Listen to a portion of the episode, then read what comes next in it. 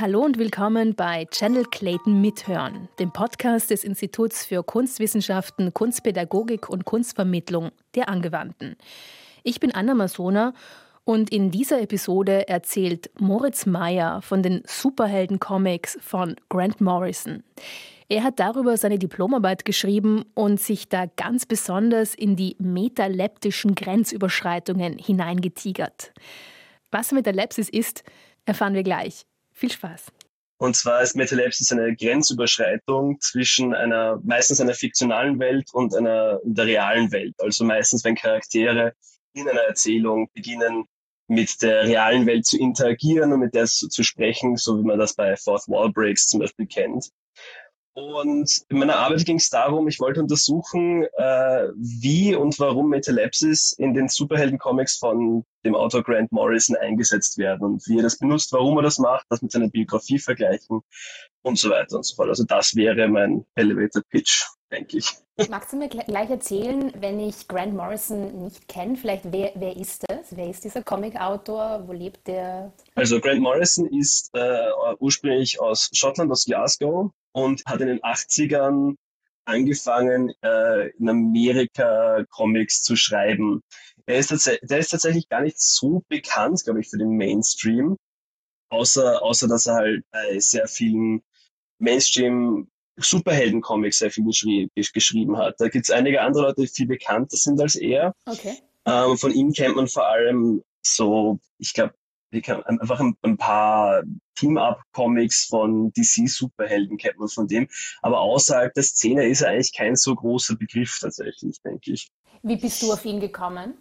Ich bin auf ihn gekommen, nachdem ich das, ich habe als ein Thema für meine Diplomarbeit gesucht.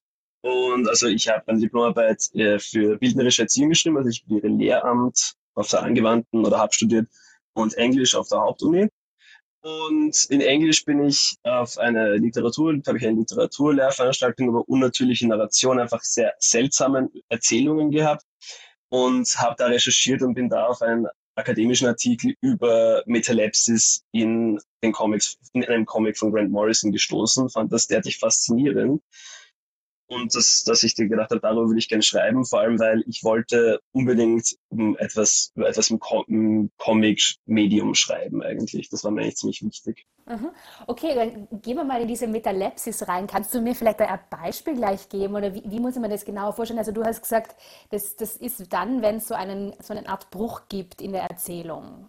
Ja, das ist eines der größten Probleme der Arbeit. Wenn ich den Titel erkläre, muss ich mal gleich ausholen und gleich erklären, was denn, was Metalepsis bedeutet. ja, mach, mach. Ähm, also Metalepsis kommt eigentlich aus dem Griechischen und bedeutet einen Sprung über etwas machen. Und die klassischste Form von Metalepsis wäre, wenn man sich vorstellt, die Welt von einer Erzählung, in der die Charaktere existieren, in der das passiert, was in einer Geschichte passiert und unserer realen Welt. Wenn man sich diese Welten als zwei getrennte Welten vorstellt, dann muss es eine Grenze dazwischen geben. Und Metalepsis überschreitet diese Grenze, beziehungsweise äh, macht diese Grenze sichtbar oder transportiert etwas darüber. Das bekannteste und wahrscheinlich auch eher schwächste Beispiel davon wäre zum Beispiel der Fourth Wall Break. Das kennt man jetzt auch aus sehr populären Filmen. Nehmen wir gleich ein Beispiel aus dem Superhelden-Genre Deadpool beim Fourth Wall Break ist sich der Charakter irgendwo bewusst, dass er sich in einer Erzählung befindet, richtet seinen Blick auf sein Publikum und beginnt mit diesem dann zu sprechen oder zu interagieren oder ähnliches. Mhm. In House of Cards gibt es das da ja auch viel, ne? In House of Cards ist es nicht ganz so metaleptisch. Der Frank Underwood in House of Cards dreht sich halt immer wieder zum, zum Publikum hin und erzählt, was er jetzt für einen Plan vorhat und was alles passieren wird. Und das ist zwar von der Theorie her ähnlich, aber bei Metalepsis braucht es auch irgendwo noch einen gleichen paradoxen Effekt. Okay. Also irgendwas, was einen ganz, was, was das Ganze seltsam macht. Also, also der, der Frank Underwood erklärt dann quasi, was sein Plan ist. Man fühlt sich so, als wäre man Teil dieses, dieses Plans, als wäre man dort in dem Geschehen drinnen. Ähm, aber Metalepsis wäre es dann richtig oder wäre stärker dann auf jeden Fall, wenn es den Effekt noch dazu hätte, dass er etwas sagt, so als würde er ganz klar wissen, dass er in einer, einer Serie ist. Genau, da gibt es ein sehr, sehr interessantes Beispiel von dem Film von den Marx Brothers in Horse Feathers.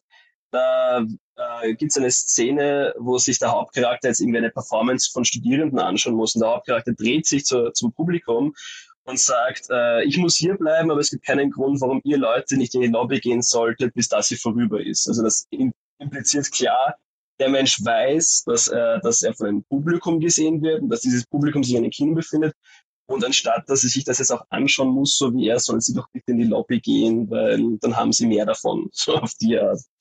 Also es braucht diesen paradoxen Effekt auch dabei. Und das fehlt bei House of Cards ein bisschen. Aha.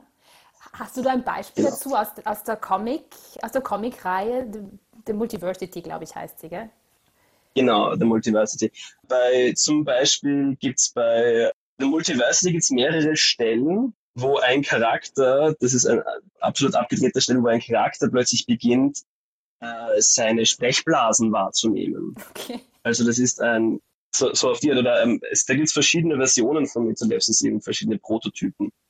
Und was heißt jetzt Sprechblasen wahrnehmen? Die, ähm, also er sagt so, okay, was ist da jetzt über meinem Kopf? So irgendwie? Oder was, was steht da jetzt da drüber? das ist in dem, in dem Beispiel ein bisschen, ein bisschen abstrakter. Da geht es da, da darum, dass der dass ein Superheld geschaffen wird und dieser Superheld soll möglichst den, den sehr appealing für alle Leser und Leserinnen sein. Und der, der denkt so in, in Gedankenblasen, also den kennt man.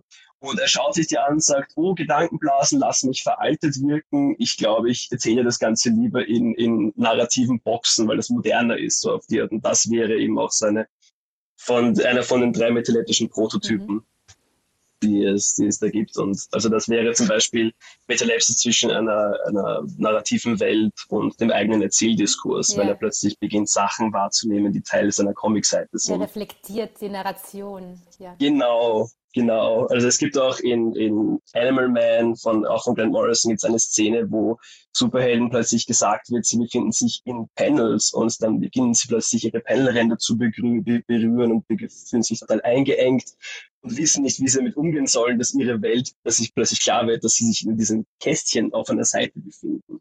Und was, was hat dich das an Metalepsis, also an dem Konzept von Metalepsis oder an dem Thema Metalepsis so angezogen? Ich, ich kann es gleich sagen, was mich an dem Thema interessiert hat oder an das Ganze hereingezogen hat, ist, dass ich diese, dass ich immer wieder in Comics oder auch in Serien auf solche metaleptischen Vorfälle getroffen bin und immer wieder drauf treffe. Also das habe ich, wenn man sowas dann sieht, dann denkt man sich, es ist, es ist komisch und es ist seltsam und meistens ist es auch irgendwie witzig dabei. Und in jedem Fall hat es einen surrealen Effekt. Und dann habe ich in dieser Arbeit gelesen von, von Jeff Toss von der Uni Graz damals, bei Animal Man von Grant Morrison mit Ellipsis. Und habe ich plötzlich so, so plötzlich Sachen verstanden und dachte mir, ach, es gibt eine tatsächliche Bezeichnung dafür, für diese Grenzüberschreitungen. Und es, da wollte ich dann einfach mehr darüber herausfinden. Und das hat mich dann zu, zu Grant Morrison gebracht. Und ursprünglich war mein Plan für meine Diplomarbeit, ich werde da ähm, wirklich so sechs, sieben Comics, in denen mir das aufgefallen ist, bearbeiten. Aber letztendlich bin ich, bin ich dann so auf dem, auf Grant Morrison hängen geblieben tatsächlich, dass ich einfach kein anderes mehr ausgegangen wäre tatsächlich. Er, der, der ist als Autor auch ein wahnsinnig interessanter und sehr skurriler Typ. Auch Zum in Beispiel, halt inwiefern skurril?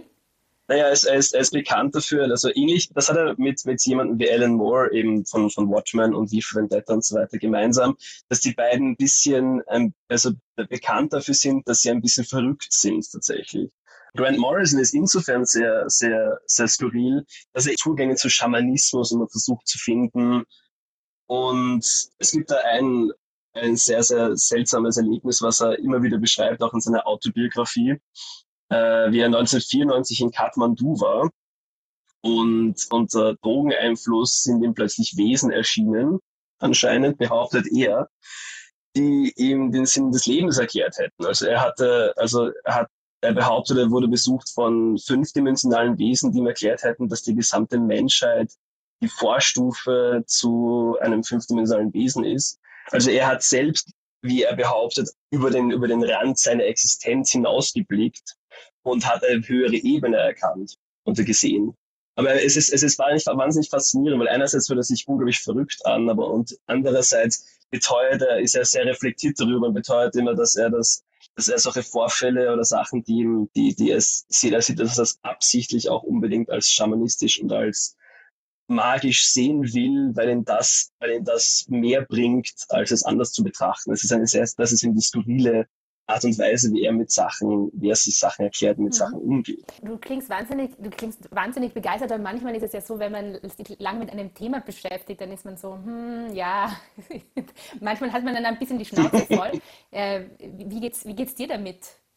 Klingt jetzt mal nicht so. Schnauze voll absolut nicht. Es ist vielmehr so, so, so das Gegenteilige. Es ist, wenn man, ich habe ich hab auf so viele Sachen sind mir aufgefallen und wollte schreiben. Ich habe in meiner gesamten Diplomarbeit, die jetzt doch schon relativ lang geworden ist, nicht mal die Hälfte von diesen metaleptischen Sachen tatsächlich beschreiben können.